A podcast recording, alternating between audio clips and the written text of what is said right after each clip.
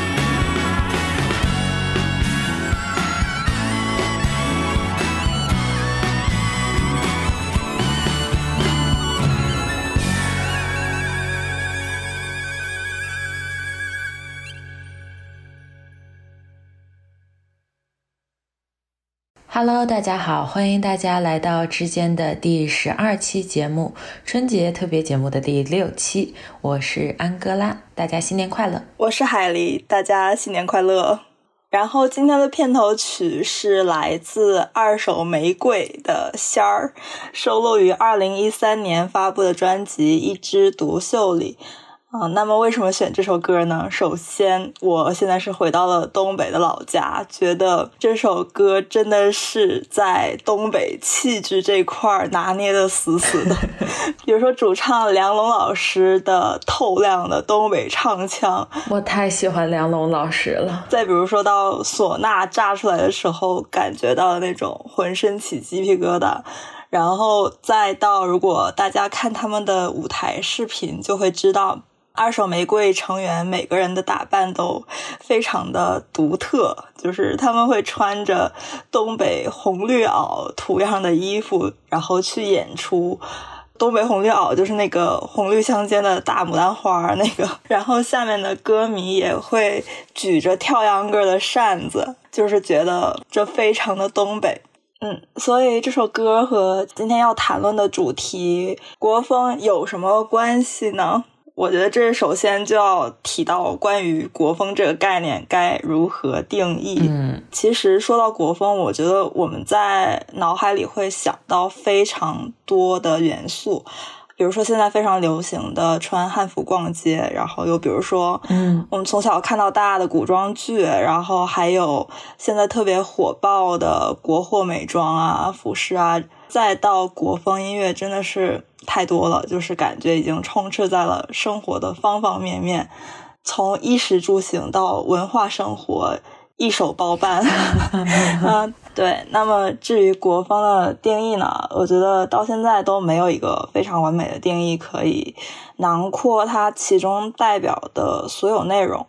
如果说非要定义的话，我觉得这是一切承载着中国文化的事物，就无论它是古代或者是近现代的中国文化，又无论这个事物是物质上的，又或者是精神上的，又或者是两者融合的。总之，这个概念真的是非常广泛。嗯，是的，对的。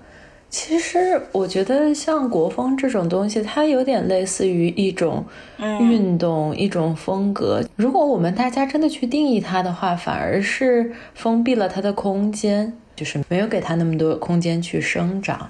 因为我们现在所了解的很多风格，其实你要说真的给它一个什么定义，都挺没必要的。就它就是一种感觉，就好像前两天我刚好是在 Clubhouse 上听一个小组，就是大家是对嘻哈感兴趣的，那么就会有一个女孩一直问：你们说的嘻哈，嘻哈是一种感觉，那你们说的嘻哈文化到底是什么？然后可能会比较对这个感兴趣的人就会觉得说，它真的就是一种感觉，你没有办法去认真的去推敲它的定义。他们特别喜欢的人也都没有办法特别准确的答上来。然后最后大家还跑去 Wiki 上查，当然那个定义就是非常书面的，也可能不那么准确，也觉得少点什么。对，呃，所以我觉得其实不管大家是在所谓的国风圈里面，还是在国风圈外面。首先，可能没有必要说一定要夯实它是一个什么定义，或者说把谁放在里面，把谁排在外面。嗯，所以说我选了这首《二手玫瑰的仙儿》，就是说国风，以至于国风音乐真的是非常难定义的，而且。真的是没有必要的。对，但其实我们想到国风音乐的话，又会想到某一些固定的样式，像是那些古风歌曲，就是嗯，一般用古诗词样式的歌词和中国传统旋律作曲的，就是说宫商角徵羽、五声音阶的这种作曲方式。那么这种当然也算是国风。那除了这种典型的国风音乐呢？其实现在是有非常多不同风格的音乐人去尝试做一种融合，然后尝试去探索更多的可能性。那像这首《二手玫瑰的仙儿》。当然是非常具有中国元素的，包括他的歌词里讨论的那些 极具中国特色的生活场景和语言方式，还有唢呐这个非常民族的乐器，然后还有歌曲里的二人转元素，然后就是他们整个乐队散发出的那种氛围，就是在说这是只属于中国的摇滚。嗯，那我觉得现在再去想一想国风到底该如何定义，是否该定义，就会觉得国。风这个概念是非常的宽泛、非常包容又融合的。对对，而且我觉得国风它是一个比较大的东西，所以我们拿国风这个东西去添加在音乐里的任何一个方面，它都可以把这个音乐变成一个所谓的国风音乐。我自己一直是有一个评判标准，就是当我评判这个东西是不是国风的话。首先，它可以是从讲述的故事，嗯，比如说它就是出自一个古代的典故啊，或者出自一个神话故事啊，它的题材是国风的，对，或者说它在配器上是国风的，就是它就是很明显的用了非常多的中国传统乐器，那它大概率会很国风，或者说它从调式上。是国风的，那其实也就不用我们多说了，因为它听上去就会给人一种哦，这是中国音乐的感觉。还有一个做法是什么呢？是你的一些视觉元素上用了非常国风的东西，但我觉得视觉元素这个东西它很难是呃自己，你可能很难说我配一个特别。不国风的音乐，但是 用国风的视觉元素，所以说视觉元素这个东西，如果放在音乐里，可能是更需要依附于音乐本身。所以其实这些都可以构成国风这件事情。我们为什么一上来就开始大篇幅的聊国风音乐呀？对，我觉得可以聊聊其他的。像国风综艺、国风其他，其实我觉得我们会特别自然的聊到国风音乐，一个是因为我们俩前一段时间比较注意这件事情，所以就是有一点类似于职业病的在聊这个东西了。还有一个，其实我觉得是这样，国风这个东西这两年特别流行，但其实它，我自己觉得它其实一直存在在我们的生活中的，它没有说什么时候是完完全全不在历史的舞台。台上，只不过我们是这两年开始叫它国风，以前我们可能没给它下一个定义，或者说以前它没有国风这两个字作为标签，但是类似的东西就一直存在在不管是生活里也好，还是在我们的流行文化里也好。但是呢，这两年我觉得算是一个爆点，然后这个爆点其实是随着越来越多的流行音乐大把大把的加入了国风元素。对，嗯，然后在这个。过程中，国风也有了一个相对来说比较明朗的定义，以及它在生活的各个方面变得更加普遍了。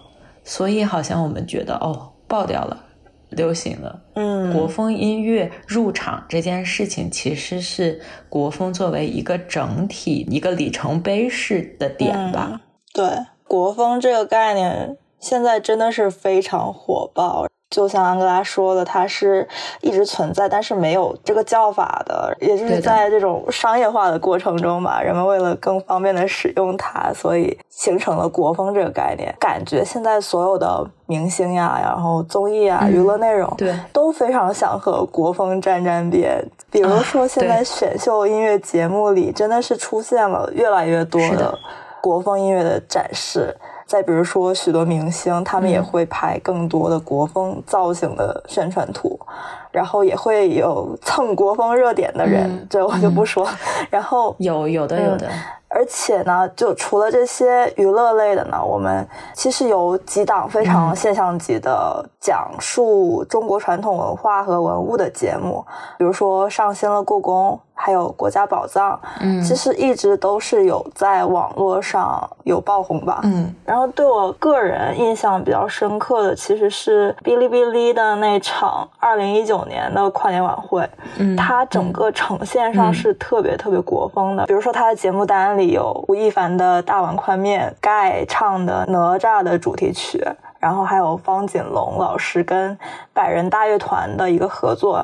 方锦龙老师是琵琶大师，对，就整个晚会特别有排面，然后我也切实的感受到了 B 站的用户是真的非常喜欢国风文化的，就那个弹幕刷的非常齐，而且大家都知道 B 站的用户其实是。比较年轻的，甚至是有非常多的零零后，嗯，那我觉得国风这个概念是更受年轻的一个群体欢迎了。我们这一期就是一个完全不受控制的一期节目，我们好像突然就顺着一个硬核的轨道要这么聊下去了。那就这样吧，听众朋友们，我们这一期我们聊到哪儿，你们就听到哪儿了。我们的大纲已经被我们抛到脑后了。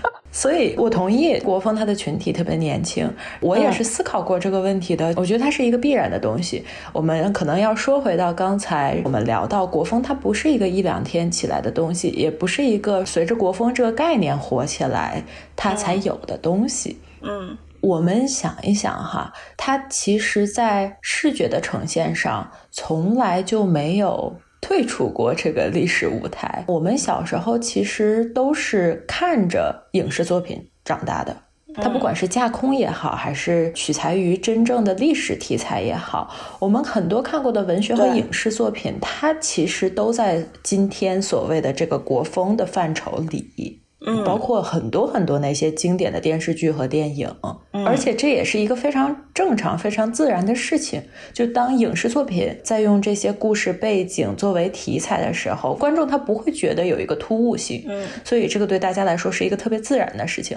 那这两年也是像海狸刚才说的，是随着各种各样形式的综艺普及起来之后，它就会更多的进入年轻人的文化里嘛。嗯，是的。然后其实这种文文化性的节目，你仔细想想，以前也是有的。像 CCTV 综艺频道，其实经常会有很多那种节目，只不过当时的受众不是我们，是长辈们。对对对，就小孩不看那些，所以其实我们这一代人成长中会感觉到国风的缺席，是因为。我们成长的这段时间的社会背景，对。哇，我觉得要聊的好正经啊，但是确实是，就是受改革开放的影响嘛，是的，对吧？我们成长的环境其实是挺崇洋媚外的，嗯，因为我们是九零后，也许八零后的感觉会更加强烈，嗯，有一段时间大家的想法真的是那种哦。外来的东西好，外国的东西高级，这个其实也无可厚非，因为就是在很长的一段时间，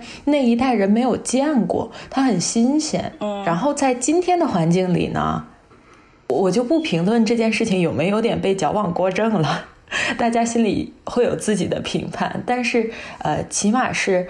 我们对外部的环境可能有了一个相对来说更真实的了解，嗯，我们知道我们自己的文化是什么样的了，我们知道外面的是大概是个什么样的了，所以呃，现在会越来越有自信去以自己的文化作为基准来建立我们的流行文化。这个东西，所以才会在这两年慢慢的起来，比我们更年轻。一点的这一代呢，可能就是在这种全方位的文化自信里长大的，所以很理所当然的，他们会是现在这种更年轻化的国风的受众。对，确实是。对对对，然后我觉得在整个这个国风文化的产品里，最滞后的，也就是最革命尚未成功的部分，其实就是音乐产业了。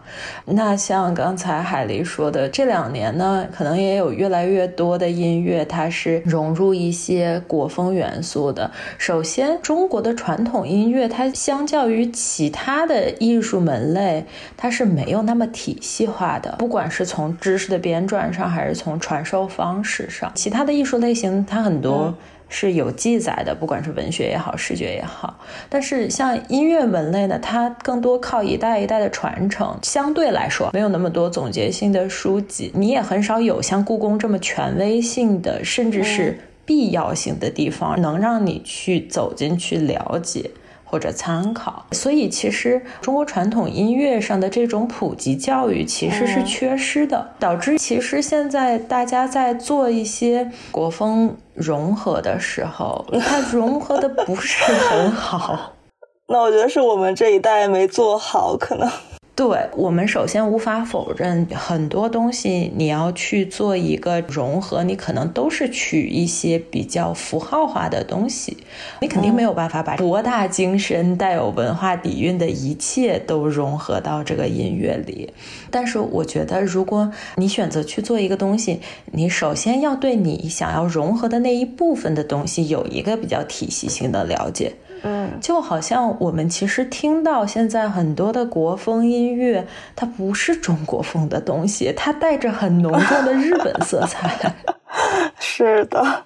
对，就包括现在很多偶像做的一些以国风为噱头的东西，不管是从视觉美学还是从音乐里，它好像都有点运用的不太恰当。我举个例子吧，因为可能这样说 比较抽象。某个艺人在他自己的 MV 运用到了一个龙的元素，嗯，那么其实这个龙就是外国的龙，它这个最后成品是一个在商业上蛮成功的这么一个作品。但是它运用的这个元素，其实跟中国龙是没有太大的关系的。这个东西其实你传的越远，就会越给人造成一种误解，因为外国龙和中国龙它是完全不一样的两种东西。我们在很多国外的作品里，其实也有看到大量用龙作为一个符号，作为一个形象。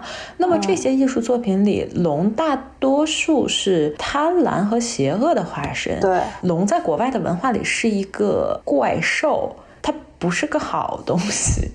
在我们中国文化里，龙是四大神兽之一，这个不是怪兽，它是一个十分吉祥的象征，而且我们也都知道，它在古代它是权威的象征，所以就是说。当你没有特别正确的在运用这个东西的时候，我不知道我该不该用“正确”这个词，因为其实，在艺术里，我们真的很少是说到正确或者不正确。但比如说，如果你真的是用龙去表达一个相对来说邪恶和贪婪的形象的话，它就不是一个国风概念下，不是一个中国传统概念下的龙啊。那这件事情它就变得没有那么国风了。我是觉得龙这个事情，其实，哎，我觉得正常人应该都可以区分西方龙跟东方龙的吧。我觉得他也有可能是在故意迎合外国审美嘛。这也其实是跟我们这一代的成长环境，就像你说的，有非常大的关系。对对，在我们人生的前二十多年里吧。我们接受的，不管是主动或者是被动的，其实绝大部分，嗯，都是国外的文化，包括日韩文化，包括欧美文化。嗯，比如说我个人也是这样的情况，因为我本来就是少数民族，然后我从小就喜欢学英语，你就知道我会更多的主动的去看外国的东西，然后也会慢慢对。外国文化有更多的认同感，嗯嗯，虽然我不能代表所有人，但是可能很多人都应该跟我是有相似的情况的吧。那其实就是我们这一代的成长环境下所产生的一些东西。嗯 嗯，我懂。其实我说这个也不是说你什么样的艺术就必须要有什么样的正当性和纯粹性。不是这样的，因为这个其实无非是扼杀了艺术的创造力嘛。因为流行文化它本身就是一个比较多元的东西，只不过我想表达的是，它需要是一个很真实的表达。真实的表达这件事情是很重要的。那么从国风来讲，这个文化符号它的根源和背景，我总觉得是一个创作者的基本修养。你总需要去弄清楚你是把什么东西放进了你的作品里。我当然可以理解，我们这一代很多其实对外国的文化的身份认同其实还是很强的。我们长大听的那些东西，都不用说是欧美乐坛里的，你就光说华语乐坛里的那些流行啊、摇滚啊，包括爵士啊，还有这两年大火的嘻哈呀，其实它本身就是一个特别西方的东西。这是完全建立在西方文化上的音乐类型，像我们之前讲过的虾米，那里面成千上万的音乐类型里，有多少它其实就是一个完全是西方身份的音乐类型。其实我们是在学习他们怎么样去做音乐。我们在现在的这个阶段，其实还并没有完全能做到把我们自己的东西完完全全的揉进西方已经建构好的这种音乐架构上，然后做出更新的东西。就这现在还是一个正在进行中的事情。对，是的。我知道现在乐坛里有一股风气，其实一直有，就是特别爱追捧所谓的国际范儿。我们这期要彻底吐槽了吗？但就说啊，我们所追求的这种国际范儿，不是展现我们的个性，而是去追求和外国音乐相似，甚至是相同的路数。很诚实的说一句，这个路数在国际音乐市场上是没有那么大的竞争力的，因为它没有不可替代性。我甚至可以说的更尖锐一点，这一种所谓的国际范儿，很多时候就是我们自己艺人的自娱自乐，因为他这些作品所讲述的生活和文化背景，其实跟两边的大众都没有什么关系。作为西方听众，他不用听你这个。嗯，他可以去听更真实的东西，他没有理由一定要选择你，更何况他还不认识你，他跟你从人格魅力上，还是从音乐作品上，他都没有办法建立这个连接。嗯，那么从中国自己的听众来讲，我不知道有多少人，他真的是发自内心的 就觉得我跟这个东西有连接，但是肯定还有很多的人，他是觉得。我不懂你在唱什么，不光是从语言上的不懂，就是没有办法做情感投射。当然，如果你就是纯听个乐，也都无所谓了，就当我没说。对，所以我觉得这也是为什么现在很多人，不管是从业者也好，还是听众们也好，他会有一种感觉，就是哎呀，中国华语乐坛的黄金年代过去了，就是前二十年的事情啊，现在越来越不行了。就是因为别管说前二十年的那个流行音乐，从形式上有多么的简单，它其实，在音乐本身，它就是更加。贴近于中国大众的生活的，对我们就是会更加倾向于一些情感细腻、旋律抓人的东西啊。嗯，那这可能跟现在这种更多追求技术啊、现代感啊和噱头啊和宣传啊的这一种现象是不太一样的吧。就像我刚才说的，这是一个还在走的道路，真的是还有很多的路要走，而且其实也没有哪个国家的流行文化是一天建成的。其实我自己也是有一个醍醐灌顶的一个时刻的。当我了解到很多我们所谓的国际范只是自娱自乐的时候，我就在想，那究竟可以代表中国流行文化的东西是什么呢？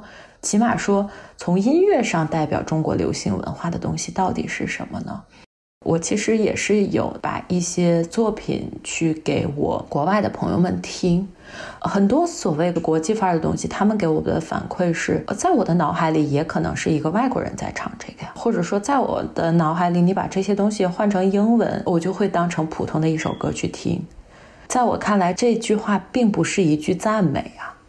然后他们就会跟我说，那种非常真实的中国的东西在哪儿？嗯，不管他们想听到的是不是一个特别刻板印象上的东西，但是我觉得中国的音乐人他是有能力可以把一些元素性的东西结合到音乐里，并且把它做的不符合刻板印象，并且把它做的很有艺术性的。当那一部分的东西出来了之后，它可能是可以在一个。更大的场次下去代表我们的流行文化的，所以我觉得国风在各个领域越来越流行，其实是一个社会发展下 一个必然会发生也必要发生的事情啊，对。那我觉得就是在做中国范儿的音乐上，呢我其实也是有稍微研究过，就是自己摸索过，为什么华语乐坛的鼎盛时期，我们是可以拿来别人的文化，然后融合的非常贴近我们自己的生活，音乐形式上也是非常的美。那到了现在，为什么就不可以了呢？我一直也在想这个问题，就觉得可能是现在真的是能够接触到的文化太多了，就是有越来越多的文化我们可以借鉴，然后我们可以学习。那在这过程中，可能就会出现鱼龙混杂的现象嘛。然后还有一个原因就是，现在有很多的音乐人自己做音乐的人现在是越来越多，然后这种所谓的独立音乐人也是越来越多。那那其实也是非常鱼龙混杂的，因为那像在华语乐坛的鼎盛时期呢，那些人其实都是在非常多的人里筛选出来的。对，那在现在的这个环境里呢，其实是有非常多的不会做音乐的人，也有一些少部分会做音乐的人。那我就觉得这种不会做音乐的人，真的他们的声音太大了，已经把会做音乐的人都给淹没了。那我觉得。这种情况应该肯定是会有好转的，希望是这样的。我还是相信会有好转的，尤其是在当我们自己已经吸收了足够多的国外东西的时候，也应该是要把自己的产品和文化慢慢孕育出来了的时候吧？对，嗯。对，我希望音乐产业也尽快有这个现象出来。那在其他产业里呢，其实也有做的非常好的，是吧？嗯，像李子柒，他就是在国外也非常受认同，在国内也非常受认同。真的。那像他呢，他就是有非常浓的中国特色，就是中国美食嘛。那当然，中国美食是无可 挑剔的，中国人在吃上面是没得说，本来就已经有非常多的好吃的，然后现在还有各种各样的网红美食，像李子柒的产品，它。会把啊他们的包装啊概念做的非常的国风，我就觉得他们在国货这个方面国风做的是非常好的。目前为止。李子柒的包装也一直是我特别特别喜欢的。嗯，其实，在视觉的呈现上，国风这个东西相对简单。产品包装这个事情又本身就是拿元素，然后去做，然后去简化，所以它很讨巧。嗯，就包括其实，在美妆产业也是一样的。我们已经彻底打乱了节奏，聊了半个多小时之后，我打算 问一问你，其实你自己最早接触到，就你有意识到哦。我在接触国风是什么时候？我是在大二的时候，也就是二零一六年的时候，在看我在故宫修文物这个纪录片的时候，第一次感受到了啊，这就是国风啊！那当然，当时还没有形成像现在这样如此庞大的国风这个概念，国风文化也是没有那么成体系的。简单介绍一下这部纪录片，它是讲文物修复者如何修复故宫里的文物的一部纪录片。它的名字 就是代表它的内容。那在这部纪录片里呢，出现了各种各样的文物，类似青铜器啊、钟表，还有陶器啊、珠宝、木器、书画等等等等，就是琳琅满目的文物，呈现了文物修复者是。如何修复世界级的中国文物的过程和技术？那其实如果按我说的这个内容讲，应该是很难吸引到年轻人的注意的。嗯，但是我记得我当时我也是偶然在 B 站上看到的啊，这个节目当时非常的火爆。那个时候一起看节目的人跟我一样，应该都是有同样的感受，被中国文物的那种。千年沉淀下来的美震惊，嗯，然后也被文物修复过程中的匠人精神感动，嗯，对。最让我印象深刻的是那个负责修钟表馆的王师傅，我还记得他，嗯，对他每天工作就是修钟表，然后让那些。几百岁的钟表重新动起来，那其实参观的人是并不能看到这些表它是能动的，因为他们是静止的放在陈列室里的。然后又因为这种不了解，他们就会草草从橱柜前走过，也许一辈子都不会再回来看一次。那王师傅他是我记得是十六岁就进了故宫，在故宫做了大概四十年的文物修复的工作。他马上就要退休了，当时他还感叹说，他觉得一生太快，不够把故宫里的表修完。哦，我就当时觉得特别感动，这种淡定、耐心、钻研的工匠精神是太动人了。对。然后我看完了以后，我就异常的激动。我就是为什么异常激动呢？因为我在看这个节目之前，对中国文化呀、什么这种古文物是没有什么情感共鸣的。然后看完这部纪录片以后，突然感觉整个人的血液都沸腾起来。没过多久，我们正好放暑假嘛，我就跑去北京看了故宫的钟表馆，然后把里面的表都仔仔细细全看了一遍。看到了非常多在纪录片里出现的钟表，还有其他的一些文物，啊，就觉得好感人呐，非常的震撼。当然也在故宫文创扫了货，然后又跑到西安去看了兵马俑和大明宫，因为我当时也特别喜欢《大明宫词》这个古装剧。反正我就是当时整个人一股怎么说国风热嘛，就当时没有国风这个词，就是古风热，真真切切的感受到了那种文化认同感，然后想高唱我是中国人 那种，确实啊 有点夸张。对，总之我当时是有点夸张了。对。然后在认真接触国风，应该就是比较集中的研究国风的时候了。对，嗯，才意识到我当年第一次接触到的国风，它其实是真的是在非常庞大复杂概念的国风里的一个冰山一角。嗯，但是我觉得那种强烈的文化认同感，其实也是有在我们的潜意识里一直积累的，因为。我们从小的环境里确实上学学历史，然后在生活的方方面面总会接触到中国的东西嘛，总会有一些积累。嗯，对，当时只是没有串联起来而已，然后也没有意识到，哦，这就是民族情感。我的妈呀！我的故事讲完了。我觉得我自己跟你的故事比起来很渺小。首先，我可能要先说，我跟海狸，我们俩都不能算是，也不敢算是国风圈里的人。啊，对，不能。对对对，因为我们可能没有像那些朋友们那么深的研究。和那么大的热情，那我们可能也是出于一些职业需要做了这一部分的研究。我在最早的时候接触到了国风，是因为汉服和汉文化的兴起吧？我觉得那个时候大概是可能比你还要早一些，一三一四年的时候，因为我是在国外读大学，然后我们学校有一个汉服社团。我非常坦诚的跟大家讲，我一开始看到我就想说这干嘛呢？嗯，对我会觉得很奇怪，因为那个时候就不像汉服文化在今天它有这么大的体系，甚至有一点，我觉得现在很多汉服在做复原的工作。对，呃，就是非常系统性的去研究以前各个朝代的人他们穿什么，他们的生活习惯等等。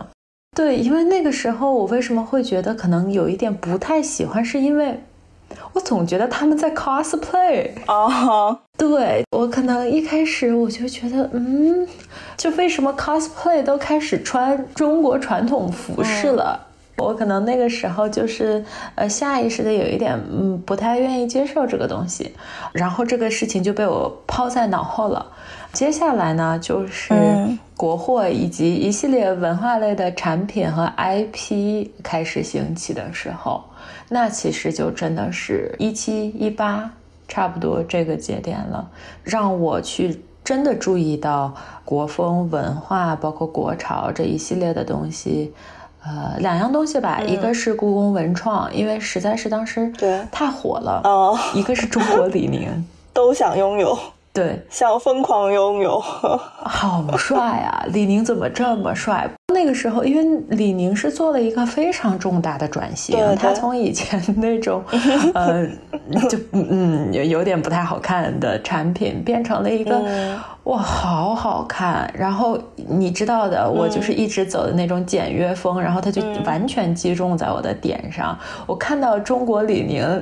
印在胸口的那四个字，我就觉得它不光是从国风上，它就是从美学上都是一个特别吸引我的东西。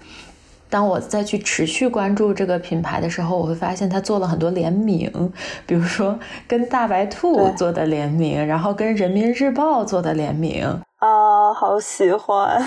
我觉得其实他在国风这件事情上做了一个特别好的示范，他不一定非得是去跟古文化做结合。他就是在拿一些八十年代、九十年代的一些我们生活所真正经历过的元素，也是非常真实的元素，去做了一个连接。嗯，你有人敢说它不中国吗？它非常中国。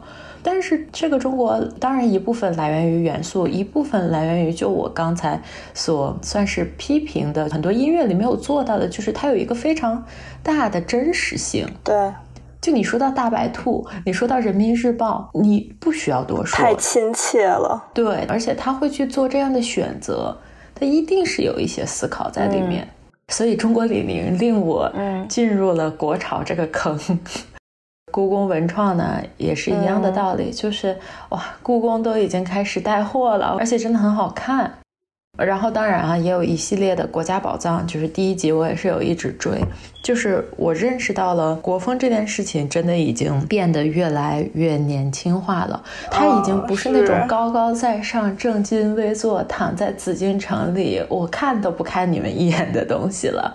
我感觉特别像一个特别有威望的一个长辈，他自己走下台来去跟年轻人对话的那种感觉。然后再接下来就是一系列的美妆的产品嘛。打开我小世界的可能是李宁和故宫文创，但是当我看到。这一部分东西，它就有点类似于兔子洞一样，我就会一直挖，一直挖，一直挖，然后就会发现很多东西。打开我的世界也是故宫文创，其实对。然后你刚刚说那种长辈的特别亲切的感觉，我就感觉是那个 乾隆笔业的那个图片。对对对对对对，就是乾隆笔业的图片。哎呦，我天呐，太可爱了！我真的觉得故宫在这件事情上的入场实在是太重要了，因为它无疑是国风文化这件事里面的最大 IP 了。对，是的，我到现在都没买到故宫的美妆。我买过故宫的睡衣，就是你看到我那个驾鹤，对。就说到这个吧，我又要说马斯洛了。就哎，马斯洛真的这个春节的出镜率也是跟林宥嘉齐名。因为国风为什么会在这两年起来？就是说，大部分人在基础需求被满足了之后，就会有更高的精神层面上的需求嘛，对吧？对这个东西，它其实就不光是从我们个人层面上，它从产品上也是一样的，从商业上。过去十几二十年需要做到更多的是降低成本、增加产量。首先要满足大家的基本需求嘛，增加竞争力。所以这也为什么可能我们说李宁丑，包括像什么飞跃、回力，对吧？今天随着大家很多基本需求被满足了，那一些新的产品，它再选择踏入这个市场的时候。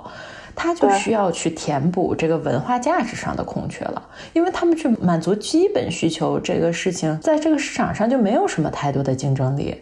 当然，我们也看到这些更大的公司在他们做到了这些基本需求，寻求一个更高的台阶的时候，他们就一定是会转向这个文化价值上的需求嘛。我觉得对于这些新入场的产品来说，选择以国风作为路径去提供这种文化价值也好，生活价值也好，就像我刚才说的，是一种捷径。那这种捷径，它不光是在用户的普遍接受度和这种认同力，它其实也有你知道的，这两年在主旋律就是很支持这件事情，所以它相对来说一直是支持的。对对对，它比较好做，也比较讨巧。尤其是你说像美妆这种东西，就比如说我做一根口红，那我其实也就是在包装和也许在口红的压纹上能运用一些元素了，它没有什么太多其他可以发挥的空间了。那可能其他发挥的空间就是颜色的，就是取名的这些东西嘛，创意。对你可能就是选择几个最普遍能够引起共鸣的元素去做这一部分的商品。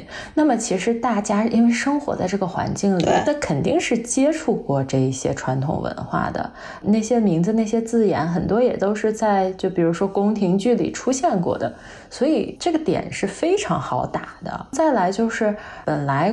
中国就是一个工业生产力很强的国家，这些工厂啊就都特别集中、特别完善。所以你当有一个流行趋势开始了之后，你同类型的其他品牌马上就会跟上来，就很快的迭代起来。之后我们每个个体在进行选择的时候，你就会发现，哎，怎么有这么多国风产品可以给我们选择？然后这种刻在我们 DNA 里的这种美学。就也会让我们在做选择的时候比较趋向于国风产品和他们所带来的附加价值嘛。我们是愿意为他们付费，甚至是为他们付一些附加价值所带来的费，而不是产品本身所带来的费。然后就像美妆啊、国潮啊，其实本身也是在那个需求金字塔里比较靠上一些的需求。对吧？你吃不饱饭，你怎么会管你长什么样啊？嗯，这个东西其实它就是特别相辅相成的。你在赋予了这一部分文化价值之后，你品牌变得更强，它反过来又会继续推动你的经济。其实这还是一个挺有意思的过程。我觉得我们要反复提到故宫，因为它是一个很有意思的存在，就是它既满足了大家的精神需求，又满足了大家的商品需求，并且带动了国风这个标签下里面的很多很多产业。哦，对我刚刚特别想吐槽，就是关于在。附加的文化价值上付费这件事情，比如说在美妆领域里，看到了非常多的言论取向，他就是说，嗯我国风产品我买的就是它便宜好用啊，我为什么要花那么多的价钱去买一个国货品牌，而不是去买一个国外的美妆品牌呢？大家对这个事情其实也是有一直有争论的。那我就觉得国货其实在刚开始的时候确实是。靠它的那个价格低、质量对产品好用来取胜的，便宜好用，对对对。然后它也是刚开始的时候，也确实是有抄袭啊，或者是复制国外的一些大热产品的创意了，那确实是没话说。后来从各种品牌开始兴起之后，我就觉得他们确实有在包装、有在概念的创意上去做更多的努力和研发，花更多的钱投资在这上面。我觉得你为什么不可以付费呀？反正我就是想吐槽一下这个，嗯，但是我觉得这个东西也是一个，嗯，怎么说呢？一个愿打一个愿挨的事情。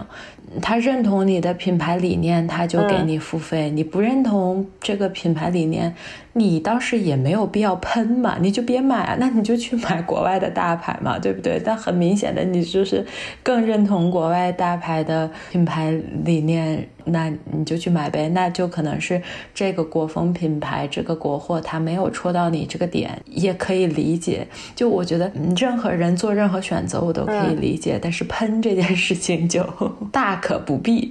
对，就唱衰国货这个事情，我就觉得，嗯，不要了。那我觉得，其实国外大牌它也有不太好用的东西，当然国货肯定也有那些，就是你会发现，哎，怎么他花了这么多钱，怎么这什么破玩意儿，都有这种东西。那用一个平等的眼光去对待吧。而且，其实国外的这些大牌。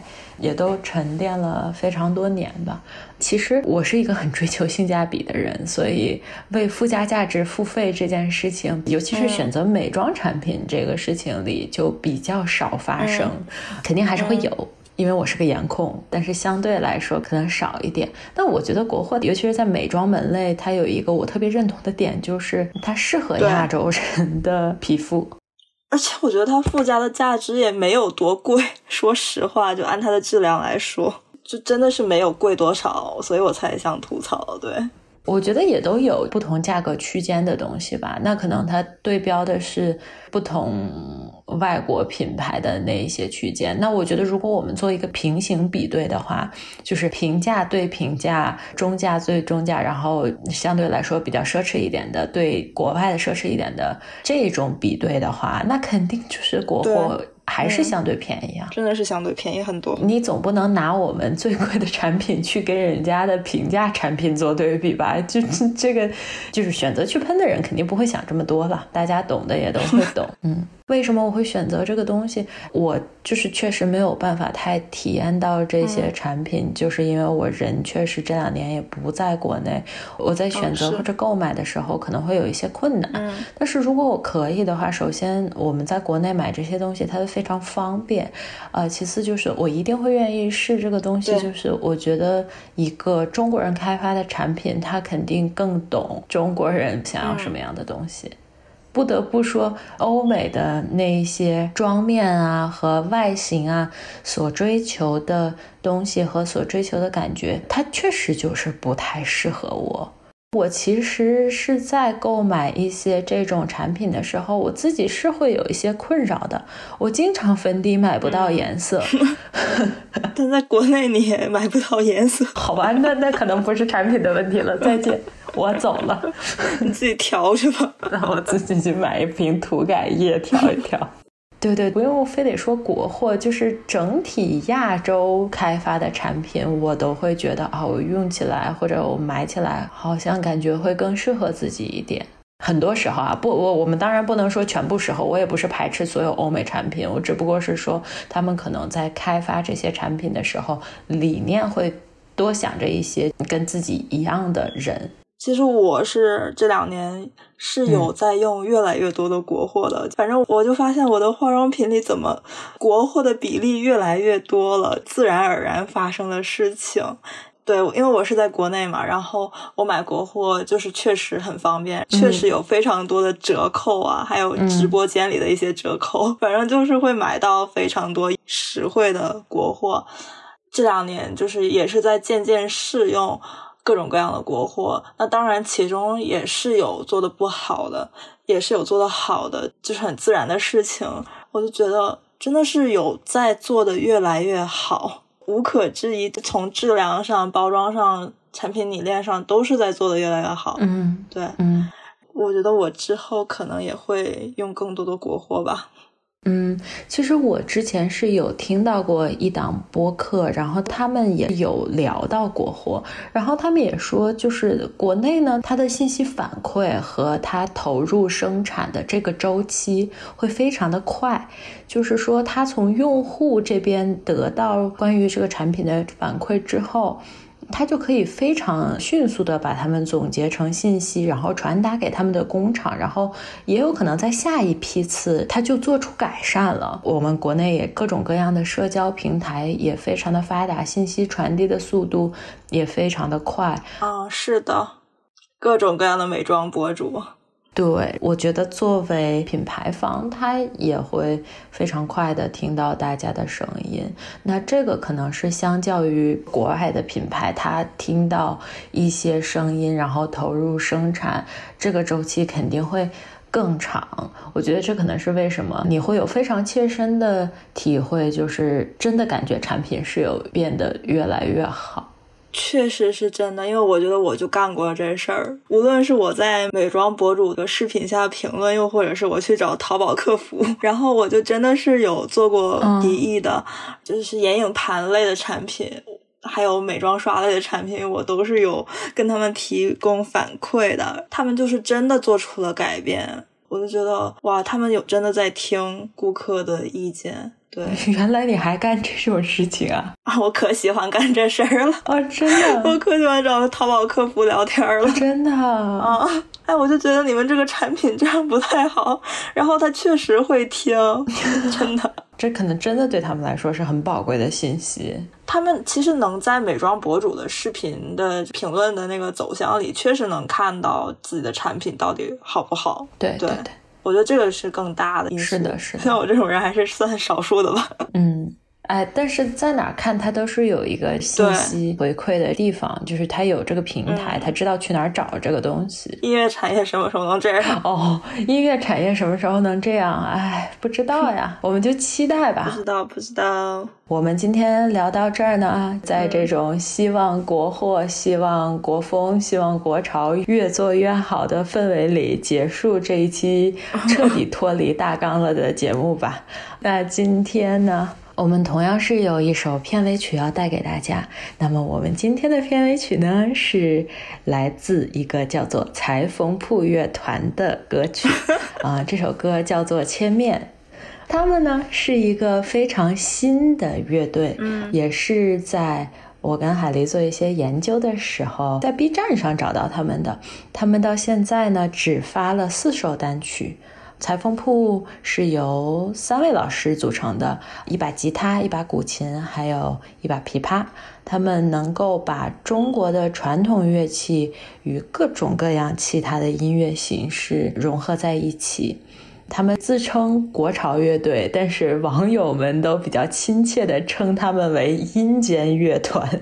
其实他们不管是从画面上还是从曲风上，都有他们自己非常鲜明的风格。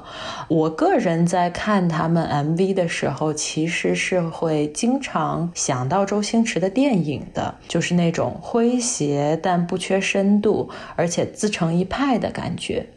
像我们今天也稍稍小小的对现在一些国风歌曲啊、国风音乐做一点点抨击，那台风铺乐团在我眼里就是一个比较正向的例子。所以呢，我们今天要把这首单曲放给大家听。在这边，我们也建议有兴趣的朋友们可以去 B 站上搜索“裁缝铺乐团”，配着 MV 收听，因为我个人觉得那是一个更好的体验。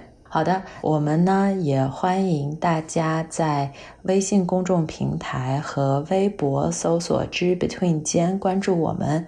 我们的音频节目呢也会在 QQ 音乐、网易云音乐、喜马拉雅、蜻蜓 FM、荔枝、小宇宙、Spotify 以及苹果播客都会上线。今天就到这里啦，大家新年快乐！我们明天见，明天见，拜拜，拜拜。